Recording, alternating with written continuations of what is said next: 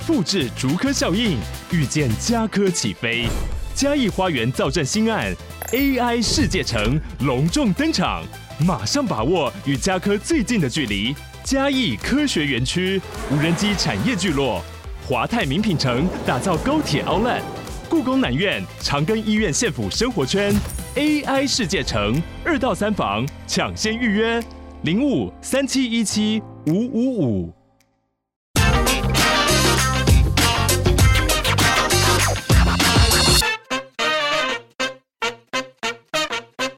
Hello，大家好，欢迎收听听经济，我是这集编辑室 On Air 的主持人，经济日报数位总监徐木君。呃，今天我们要聊的题目是什么呢？其实最近我们刚好，我们生技产业有有发生了一件大事哦，就是我们每年都会生技产业就是由官方哦，然后带着我们的这些业界哦来办了一个 BTC 的会议哦。那我们今天就是想要知道说，哎，BTC 到底是怎么样子的会议哦？那其实这个会议它是每年都现在每年就是常态性的举办哦。可是实际上 BTC 到底对于我们生技业它是有哪一些注意？然后甚至是说，如果说我们一般投资人呃想要去看整个生技政策，或者是说这个会议的本身它到底在讨论的是什么事情？因为这个会议哦。我简单讲哦，其实 BTC 会议它是有关于就是我们整个政府对于这个生计业它隔一年度的一个决策的重点哦，所以它其实在我们年度里面，生计产业里面年纪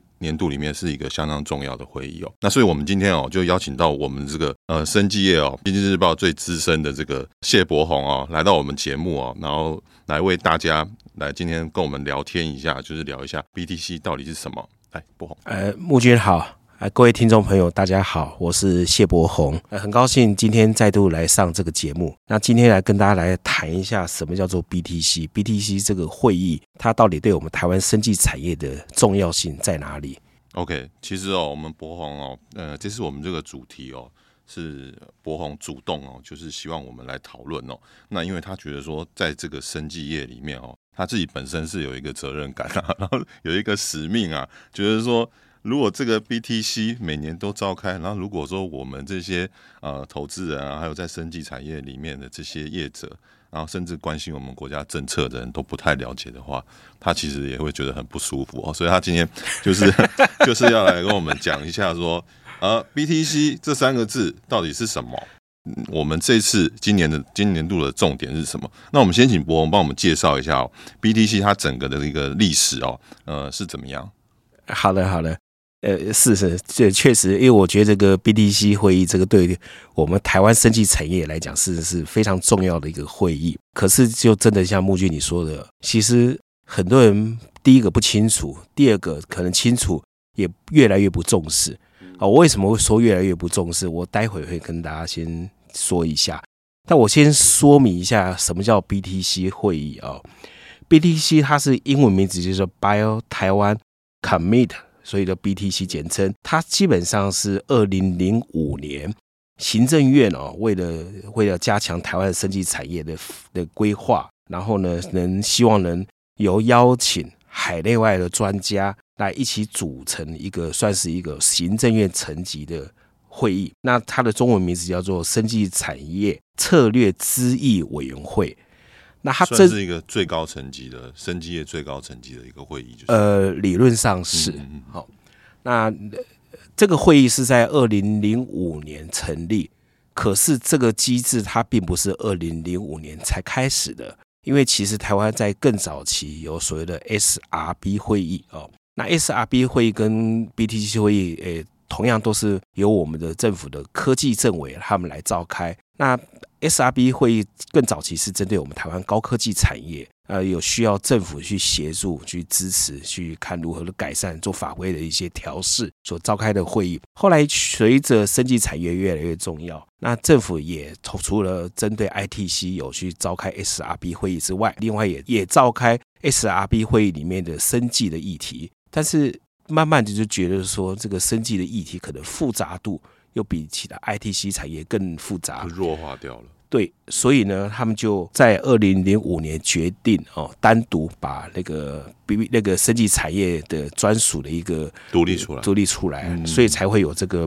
BTC 会议的召开。它从历史也相当久了，从二零零五年到现在，哎，应该很多年了啊、哦。哦，十八年了。是，它这个会议哦。其实为我们台湾的生技产业哦解决了很多问题，那也贡献我们台湾的生技产业。它的贡献是在哪里呢？我大概跟大家说明一下。因为我们台湾的所谓的要发展生技产业哦，呃，事实上它的难度非常非常高。那它的难度除了来自于民间有各涉及到各个不同领域的难度之外，其实最重要的重点是说，生技产业要能成熟发展，我们的政府部门。它有很多法规需要去协调，需要去改善，以及还需要去松绑，哦，甚至也您说的要需要立法。那这样的一些法规涉及的单位，除了经济部，有包括财政部，那另外还有很重要就是卫福部。你知道，在早期台湾在推动生技产业的时候，这三个部会其实常常会有各自本位主义的一个心态。经济部当然是责无旁贷，他们希望推动台湾的那个产业的发展，所以生技产业如何让它更加成长茁壮呢？这个是经济部希望能达到的一个目标。可是这样的一个目标是不是就代表财政部或者是卫福部他们的心态呢？其实早期的时候他们并没有想到这个问题。我举一个例子来讲啊，呃，卫福部早期当然叫卫生署哦，卫生署他们的整个。这个署或者卫福部这个宗旨是应该是保卫民众的健康安全，这个才是他们第一要务。那从卫生署也好，到他所管辖的各个医疗机构也好，把民众的生命安全作为第一考量，这是当务之急。但是卫福部、卫生署以及各医疗机构，他们并不把做产业的发展当做他们的责任，甚至他们早期其实我们台湾的有很多人的观念是觉得说，我们的医疗。我们的卫生署应该是要反对财团为了那种商业的目的而牺牲到民众的一种、这种那个健康的那个这个疑虑，他们担心有这个问题存在，所以卫生署其实早期的立场对于经济部他们所提出来的希望能产业怎么能发展，他们有自己的一些本位主义的想法。同样的问题放我们再讲财政部好了，财政部的一个。最大的功能是希望说能确保我们台湾的税收能比较充沛一点嘛，哦，所以事实上对于很多行业，他们就定了很多税收的一些要求标准跟规定。可是生技产业他们所碰到的一个问题是说，它很多对于新兴科技的发展。它还没进入市场成熟之前，它的研发周期非常非常长。但我们其实，在过去传统的一些法规上，这个税务法规啊，对于这些还在研发中的一些技术或者公司，还没有赚钱的公司，我们还是有很多税收的一些要求。那对于这些研发型的生技公司来讲，他们是希望说，在政府在课税方面能不能给一些减免？但是这个部分站在财政部的立场，你希望说我们减少科什么税？那这样子等于是代表我国库的税收要少一项，所以这个这个问题就在不同的部会之间，对如何让生技产业发展起来的时候，其实有很多跨部会之间的障碍。所以其实就有很多专家，他就呼吁说，我们台湾应该要有一个恢复早期，希望李国鼎的时代还继续存在啊，或者说，哦，我们台湾为什么不能比照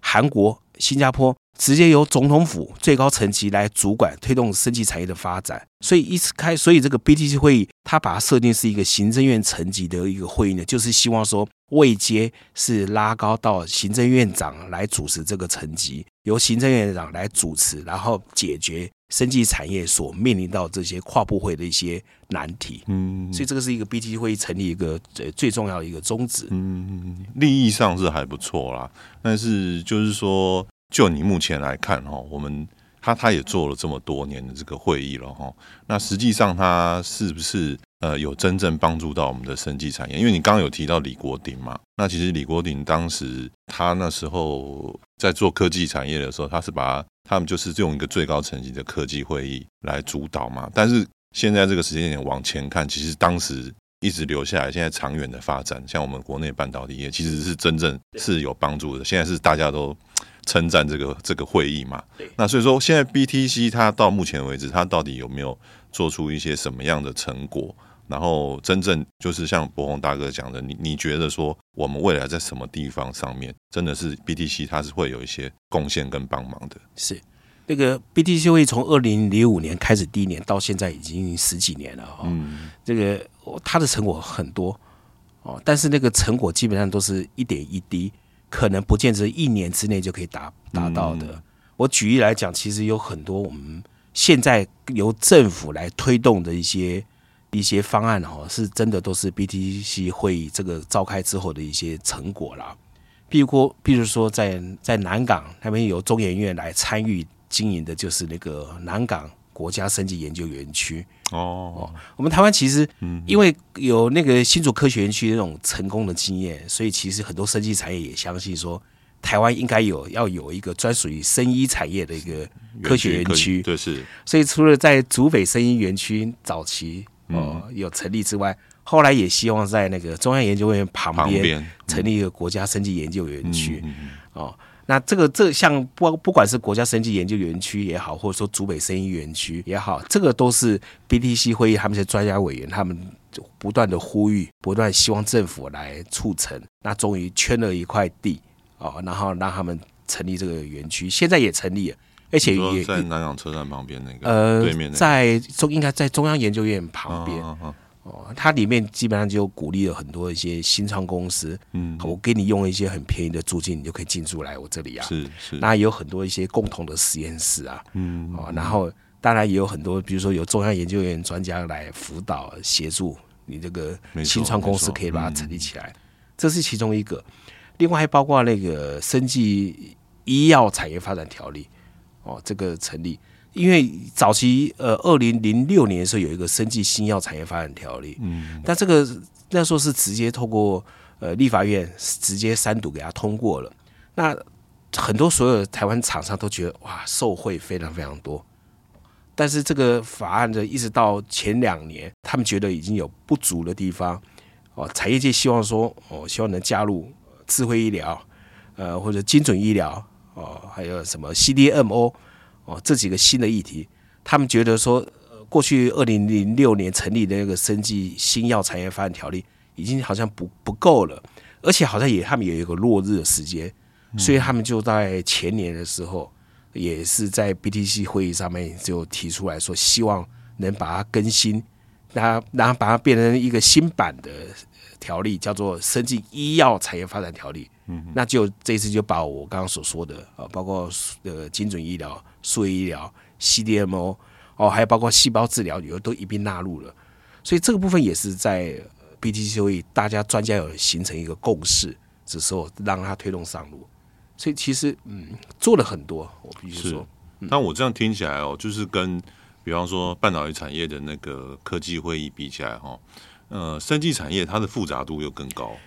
相当复杂，在科技业或许它它只是一个呃技术的演进。那我我召开这些会议，如果说我可以把所有的业者结合起来，然后共同研发一项技术往前推进，其实就可以做好。对。可是看起来生技产业是好像每隔一年又有不同的新花样，不同的新花样又加进来，然后又变成是说，因为毕竟生技产业它所牵涉的范围。还有一些公司的种类是不同的嘛，所以会不会造成说像呃 B B T C 它会议的这个成果哈，有时候它落地的会太慢，哎，跟不上时代这样子。是，对，这个这个是呃，可能很多人并不理解台湾的生技产业为什么那么难，嗯，为什么进步？我们台湾的生技产业其实是有进步很多，对，但是很多人觉得说进步太慢，嗯，甚至有很多不明就里的人，他不愿意去深入去理解生技产业。那常常就会有一些负面的批评的声音，嗯，可是呃，我用一个最基本的理那个说法哈，不管是科技产品或者说是传统产业的产品呢，他们基本上就是说，呃，它在发展过程就是呃，工厂生产出产品出来，像科技的东西，你当然手机也好，电脑也好，做出来说你只要品质好，那民众爱用就可以。对。可是如果说是有生计所产生出来的产品呢？它可能包括药品，那也包括医疗器材，嗯，那包括现在很多科技厂商也开始投入的这数位医疗的一些产品，它涉及到问题就不只是呃民众爱用就可以，对，它还关系到民众的健康，健康，嗯，尤其如果是药品哦来讲的话，你是能吃到肚子里面的，所以那个生命安全的这个重要性是高过于你的产业的那种那个那个发展的重要性。所以他们这些只要涉及到健康医疗部分，都有一个最大的门神，叫做卫福部的，比如说食品药物管理署，哦，这个在美国叫做 FDA，台湾叫做 TFDA，哦，这个呃大概是所有的产品你要发展出来，能不能用一个最基本、最基本的一个很大的门神？那它这个东西你没有把关好的话，你会造成人命的问题。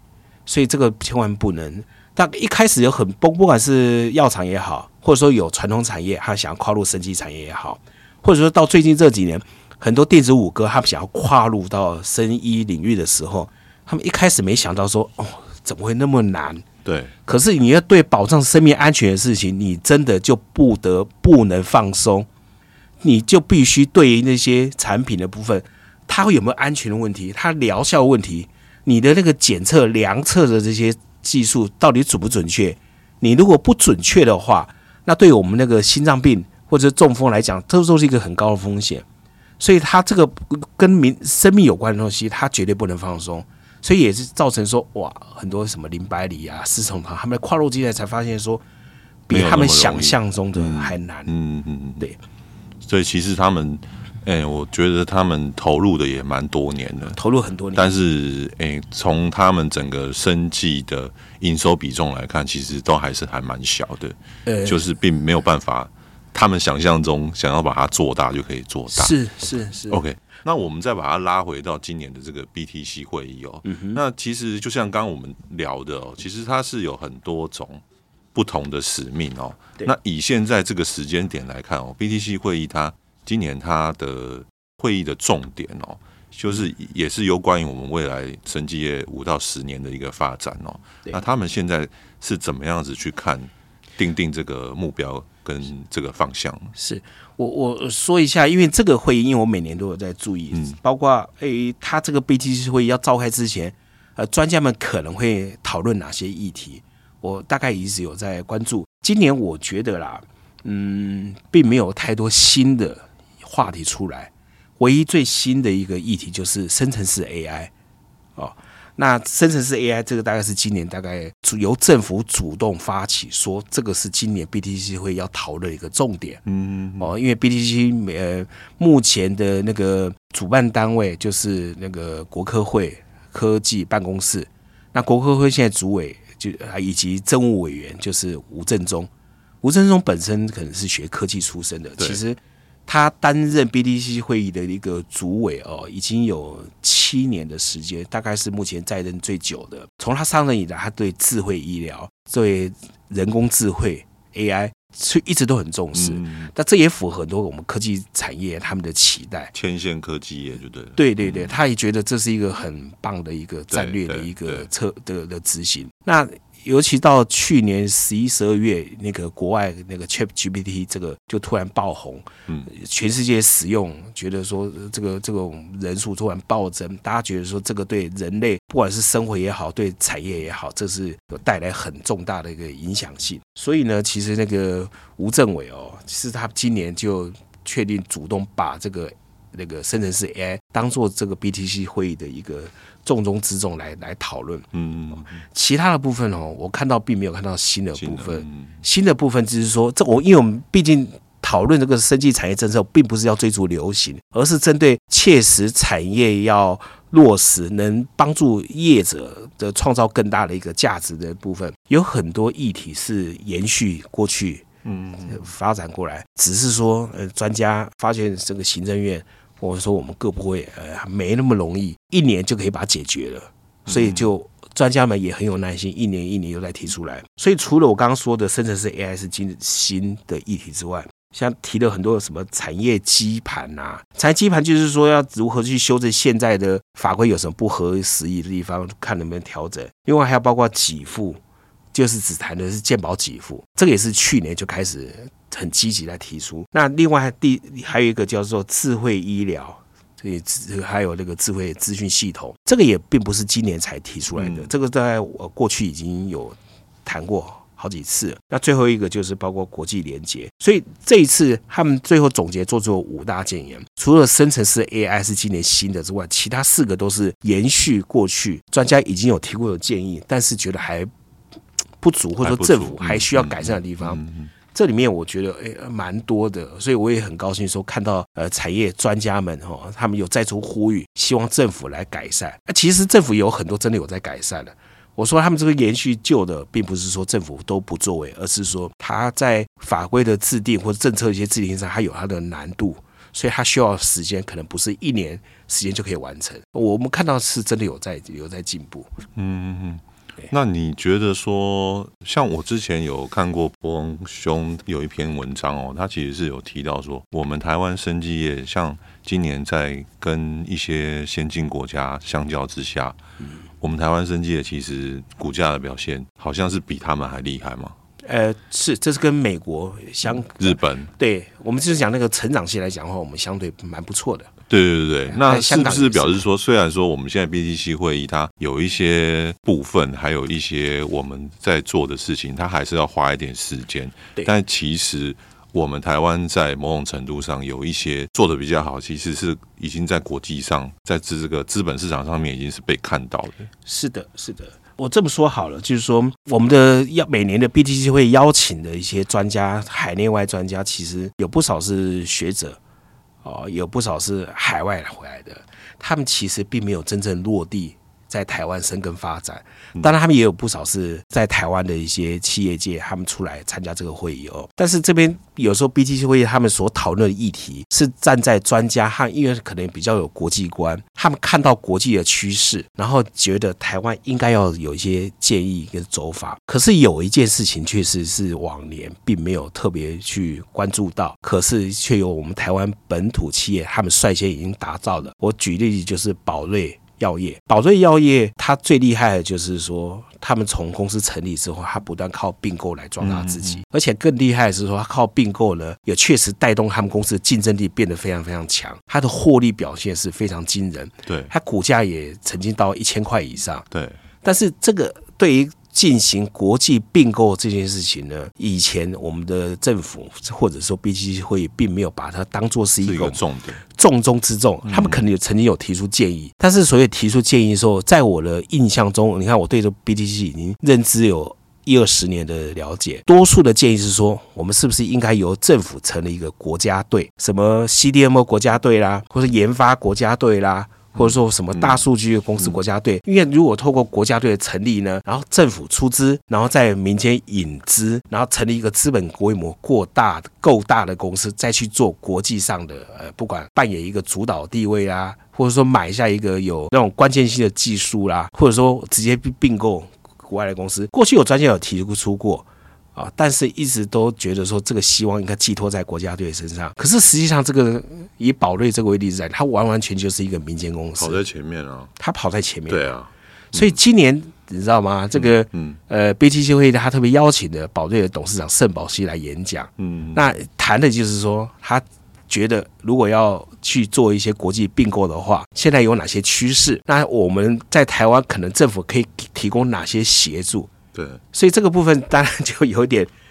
呃，是民间跑在前面啦，然后政府才觉得说，哦，对，原来我们可以做这么好。所以，所以博文兄，你就是有提到一个很重要的部分，就是说，像有时候政府他们开这些会议，他利益是很好，对，可是实际上。有些厂商，譬如说像宝瑞的那个盛宝系董事长，我觉得盛宝系董事长经过我们在看你的一些报道的时候，其实是看得出来，他这个人是他有他自己的想法，对不对？那就像以前我们的半导体业，虽然说哎国家它是有政策在那边，是，但其实有时候好像是真的是需要这些民间他们，有的人这些领导人他们觉得说，哎，我应该就是要这么做，否则如果说是按照我们。哎，原先宝瑞的那个发展，那让我们就是我们国家的政策一步一步来，好像我们生技业会跑得太慢。哎，对，因为其实政府毕竟是政府哦，对，它代表的是公家单位，它有很多必须要方方面面必须兼顾到。但是有些我我觉得我非常敬佩，呃，每年参加这个 BGC 会议的这些专家，因为他每年提出很多建议，但是呢，其实政府落实的没有那么快，是，所以，但是他们还是愿意不厌其烦，这每年都提建议，每年都提建议。我还是要讲一下，就是说，今年的议，我刚提的有五大建言，那每一大建言事实上都有很多细项，所以其实细项里面应该有几几点，我看看啊，刚刚有提到说有三十三十几个细项，那归纳在五大建言。你如果问我的话，我觉得这里面可能要特别要注重的有几项，呃，我除了我刚刚讲的，由政府带头发起。呼吁我们要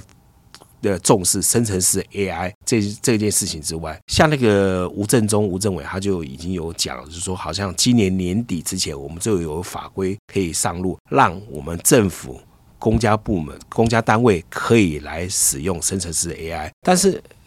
光是针对 AI 的部分，其实这几天参加 BTC 会议的时候，很多专家其实有提出问题啦，因为它毕竟是一个新科技、新的应用。那生技产业的那个供应链很长，从研发到临床试验到到生产制造，它的供应链非常长。很多专家其实还对这个生成式 AI 的。应用它的影响性有多大？大家还在很好奇。嗯嗯哦，说所以很多人就会问说，那到底这个会不会有涉及到伦理的问题？是，或者说有没有医疗专业法规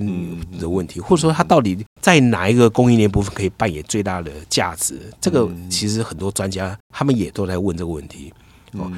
反倒是说有几个议题是呃过去已经有提出过，他们觉得政府可能还希望这在加强。其中最重要、最重要的就是健保。严格讲起来，并不是希望能健保来多增加我们对生技产业创新产品的接受度，而是现在很多专家其实从去年开始就呼吁说，我们台湾的很多医疗产品，不管是药品还是创新医材东西，能不能在健保这个框架之外，由行政院来编列。不同的预算，让来支持这些创新的产品的使用。嗯，哦，我们举例来讲哦，因为那一天那个现在的鉴宝署署长叫石崇良，石崇石崇良大概是我们目前所看到卫福部的所有官员里面呢，对于生技产业对 BDC 的这个会议所做出的结论里面，他大概我是我见过有史以来卫福部的官员里面最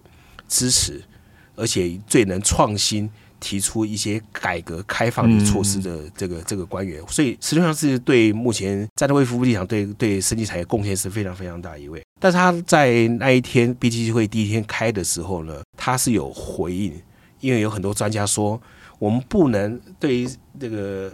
应该，我们希望政府哦能让我们的整个医疗保健的这个支出占 GDP 的比重呢，由现在的六点二。百分之六点二能提高到百分之八，占我们 GDP 比重百分之八。那增加这个比重呢，大概估计可能要增加，要增加三千多亿元的预算。但是我们台湾的整个目前总体的健保的支出，大概一年就八千三百多亿元。嗯，所以是希望说，在健保的总额之外，由行政院再另外编预算。然后呃，来来提供至少三千多亿元来支持我们的创新产品的的使用。嗯，哦、那嗯，这个部分去年提出来，行政院没有回应，然后今年他们又再度提出来，希望政府要认真考虑这个问题。对，嗯嗯。那还有我看看，还有一个是很重要，是之前有提出来哦，智慧医疗的一个系统。我们现在很多科技厂商。他们去发展他们的一些智慧医疗的产品，可是我们台湾医院不使用啊。哦，那是医院不使用，除了原因是刚刚我提到说那个健保，呃，政府不买单，健保不买单的情况之下，他们就不会去用。嗯，另外还有一个问题就是说，我们现在医院很多有使用的一些资讯系统，科技厂商他们都有开发出来，医院没有使用，因为他们所使用的这资讯系统跟国际没有连接。哦，那跟每一家医院之间也没有连接。我所以每家医院没有连接是什么？我举例来讲说，台大医院体系用台大医院体系的那种资讯系统，那龙总体系全台湾龙总有很多家医院，他们龙总体系用的是他们龙总体系的那个资讯系统。对，这种资讯系统医疗资讯系统我们叫 HIS H I S。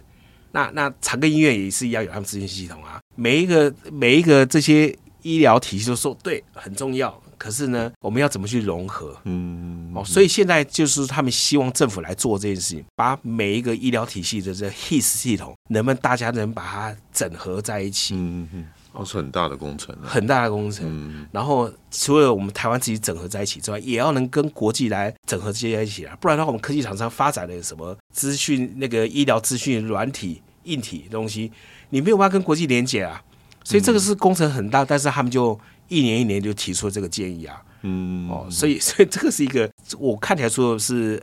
那个生成式 AI，然后鉴保。那这个医疗资讯系统，大概我认为是目前重中之重、重中之重哦，应该要去推动的。嗯、没有错。那现在看起来，就是说，刚刚你提到的这几个重点，其实像有提到 AI 的部分哦，虽然说他们把 AI 生成式 AI 放的是蛮重要，但是目前看起来是只是提出吗？还是说真正已经有看到生成式 AI 它是可以摆在我们的医疗产业的什么方面来？运用，因为我我自己我们自己在使用，我们知道嘛。比方说，之前甚至是 AI，很很多人是拿去写论文或是什么样。那如果是在医疗体系里面，会不会就会有也是造成这样子的混乱？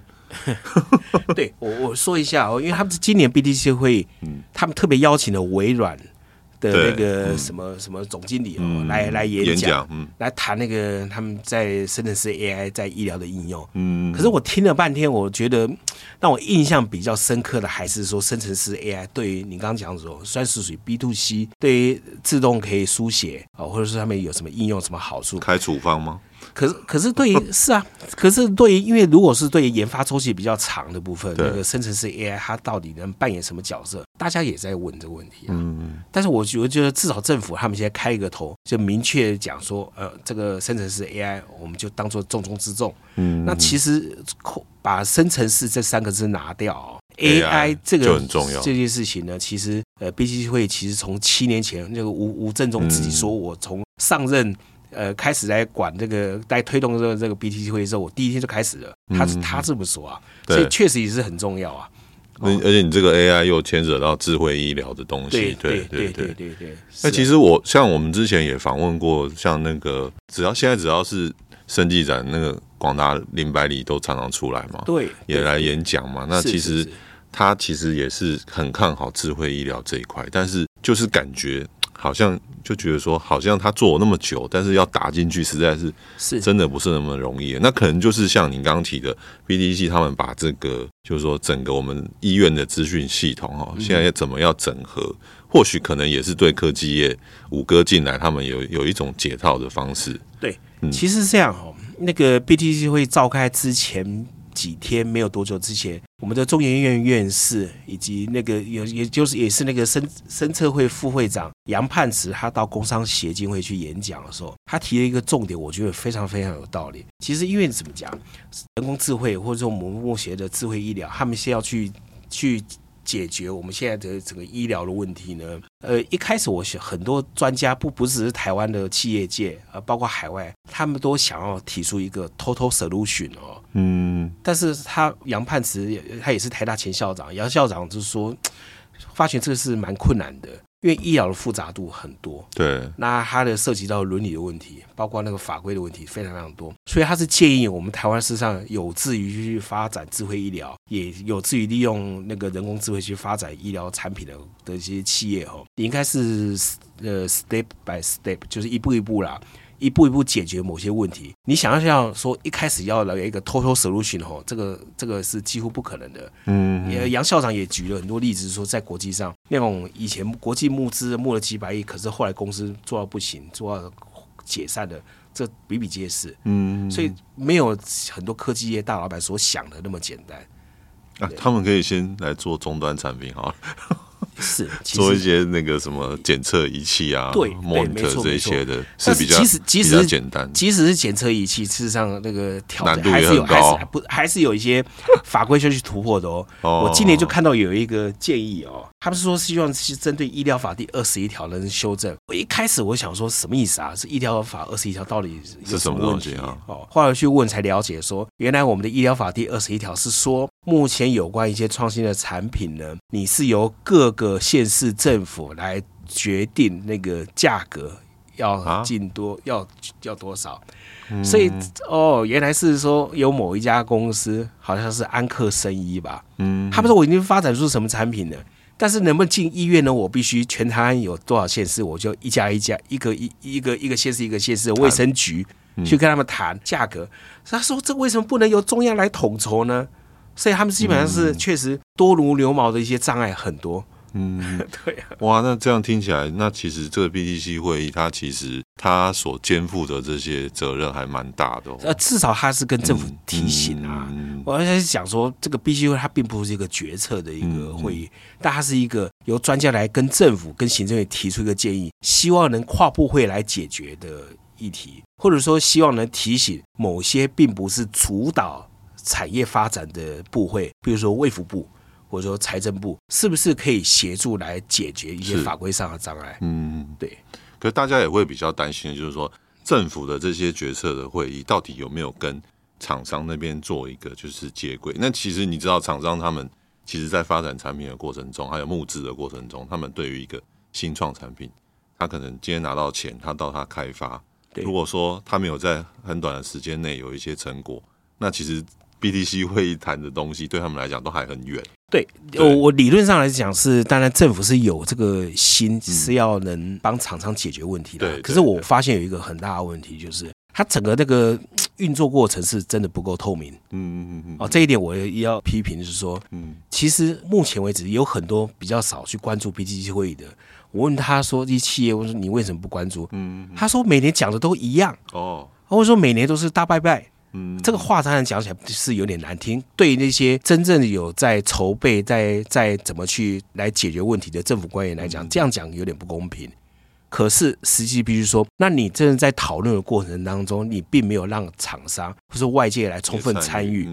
你并没有，而而且你都是关起门来来做这些事情，那他们会觉得叫屈啊，因为很多很复杂啊。是，尤其我们目前的整个行政院的这个整个机制，常常就变成说是由哦。最后，行政院会会员会拍板定案，也许由苏贞昌，也许由陈建仁正式对外宣布说，我们政府准备要做什么事情。可是，这个到真正拍板定案的时候，这后续的在前置作业常常有时候不只是一年两年的时间。这个部分呢，你怎么是确保说你所拍板定案的东西是真实厂商所所希望的？所以就必须不断是应该要。透过公共的参与来讨论，让很多议题事实上可以来逐渐成熟。是，我这一点是我觉得是非常非常有必要。可惜我觉得我们现在的政府是在这件事情做的真的是不够透明。是，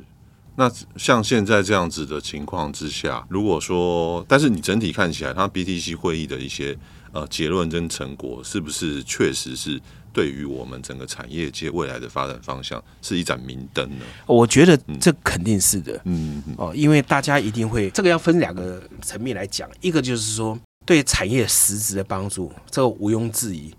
哦，就是说它有很多讨论哦，那可能它对产业的带动，它需要一点时间去消化，然后需要点时间能带动。举例来讲哦。前年讨论的生技医药产业发展条例这个部分呢，后来把那个 B 那个 CDMO 给纳入。当时在讨论的时候，全台湾有做 CDMO 的公司，坦白讲，真没几家。对，到今年为止呢，有。很多生技公司说我们要发展 CDMO 这样的 business model，已经超过十家以上。嗯，而且不只是做药，连医材哦，有很多一些那种生技的一些辅助的产品，他们都要做 CDMO，就代表说大家看到这个政府重视，那政府重视有什么好处呢？它就一定会有一些奖励优惠啊。那通过这个奖励优惠，你就鼓励企业界去投入，所以这部分是一种需要一点时间去消化，然后来发展的。嗯嗯。这是实质的贡献。那另外一个就是资本市场的贡献。呃，坦白讲，我们台湾的资本市场算是蛮活泼啦。嗯嗯。啊，活泼的意思就是说，有很多是题材，是概念股的题材，嗯、参与的投资人也多。对。那这个我就也也讲说，因为如果照一个这样的一个流程哈，如果说 BTC 会，比如说今年九月份哦开完了，里面有些政府觉得诶是不错的建议，它可能在隔年。在行政院院会的时候，他可能正式颁布要政府要启动什么样的一个生医政策，哦，或者说立法院可能在这个会期下半年的会期就给他通过，呃，比如说再生医疗双法，因为专家有在督促，所以再生医疗双法在立法院正式过关了，那你就等着吧。不管是今年下半年或者明年初宣布完之后，到明年七月份，我们台湾可能生技股哦，但一年可能有一次到两次那种资金的热潮。是。你就会发现说，哇，很多那个生技月开始就大家就拿着再生医疗双法过关，可能有哪些题材开始就发酵，或者说生技医药 CDMO 国家队呃成立了，哦，哪些 CDMO 公司开始就发酵，资金行情就来了。对，嗯、那资金行情会会吸引的包括散户去关注说，哦，原来我们政府有在做这件事情。对，所以这个部分事实上是有联动性的，它的那种发酵稍微会比。我刚刚讲产业实质发效应可能稍微快一点，但是民众有在关注啊。民众有关注的话，那些被关注的公司股价就涨啊。被关注的公司股价涨的时候，他们就会更认真去执行，说我们是不是应该要落实再生医疗或者 CDMO？是，对。其实我我是觉得说，我们像呃 BTC 会议，它每年都会找一些，或许是像今年我们可能谈到的是。呃，AI 的部分，他就会请微软嘛，然后甚至还要请一些 AI 的相关的生技公司来加入嘛。那其实这些事情看起来好像是说，哎，现在是这个热潮，然后我们找这些人，但是其实有很多的东西是不是是可以提前布局的？在 BTC 会议上面，可以再更早。那或许对于就是说，我们请来的这些专家学者，他们可能他提的东西就会更实质，而不是说他只是一个目标跟方向嘛。是这么讲，这个部分还是回归到说那个 BTC 的那个主办的话，他到底是议题是怎么形成？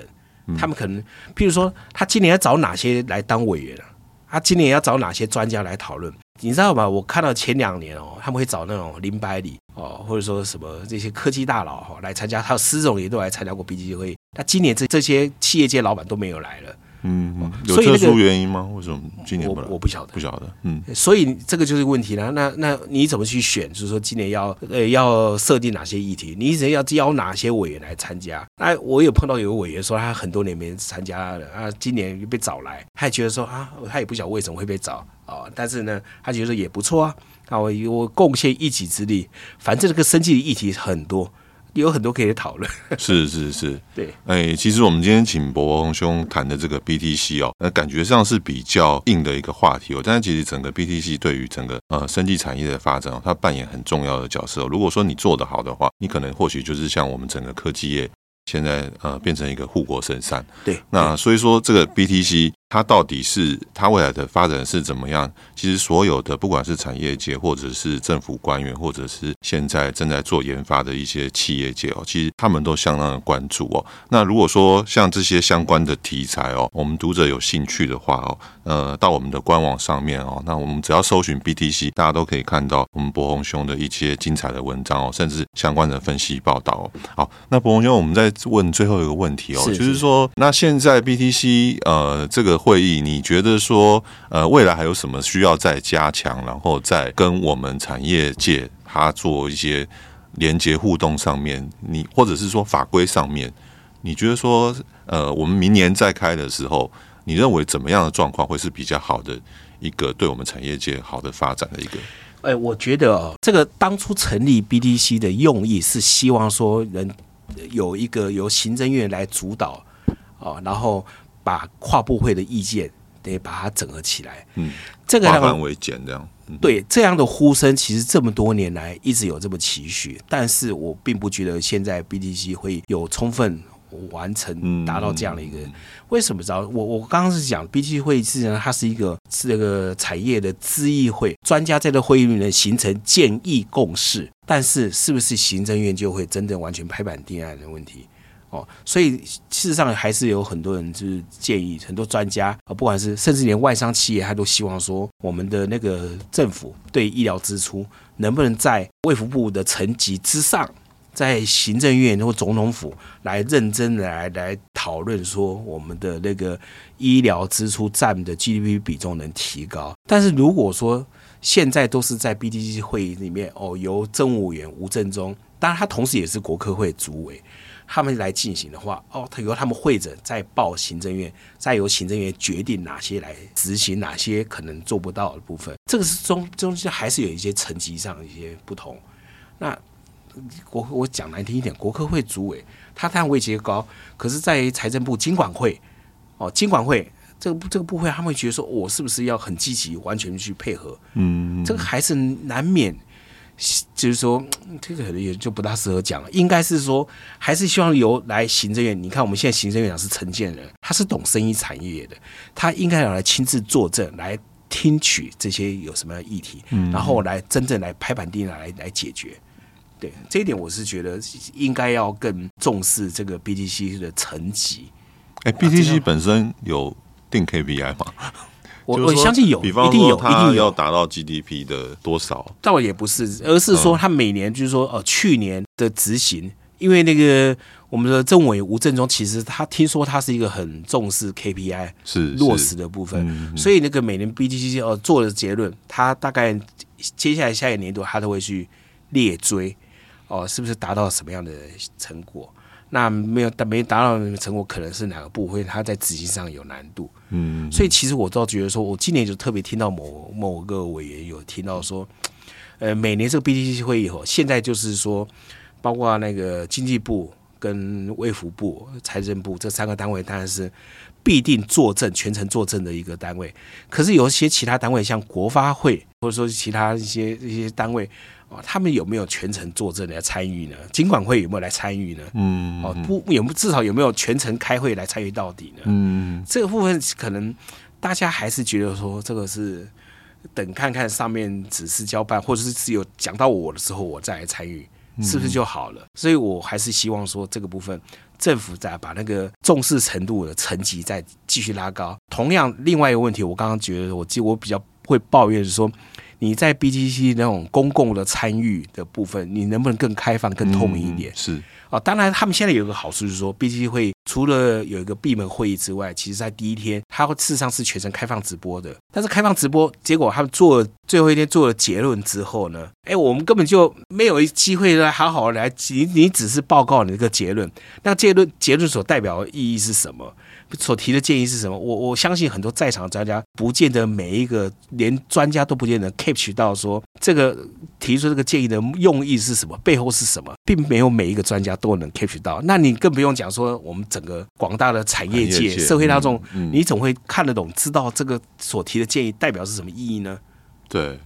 呃，我想哈，这是 BTC 会议哦，它其实对我们生意产业整体发展来讲是相当的重要。那我觉得我们今天谈的这些哦，我们目的不是说希望我们 BTC 会议它实际上给它一个时间表，但是它其实对于窥探我们这个整个生技产业。一个未来的发展哦，它其实是一个很好的指标哦。如果说我们政府在这个上面，如果每年可以好好的去落实里面它所提到的一些重点跟目标的话哦，那其实对我们整体的发展来讲，它可能未来真的就是我们另外一个护国神山的一个，等于就是一个像是诶指挥舱，或是说或是说一个什么，等于就是我们一个指挥中心呐，是是是是，这这种功能角色。好，我们今天很谢谢。柏宏兄来节目跟我们分享哦，希望对听众朋友们对于这个 BTC 有所帮助哦。那如果说有兴趣，都可以到我们经济日报的网站阅览文章哦。经济日报推出的数位订阅内容里面有非常多国内外产业的深度报道。那有兴趣的听众朋友们可以欢迎订阅来阅读。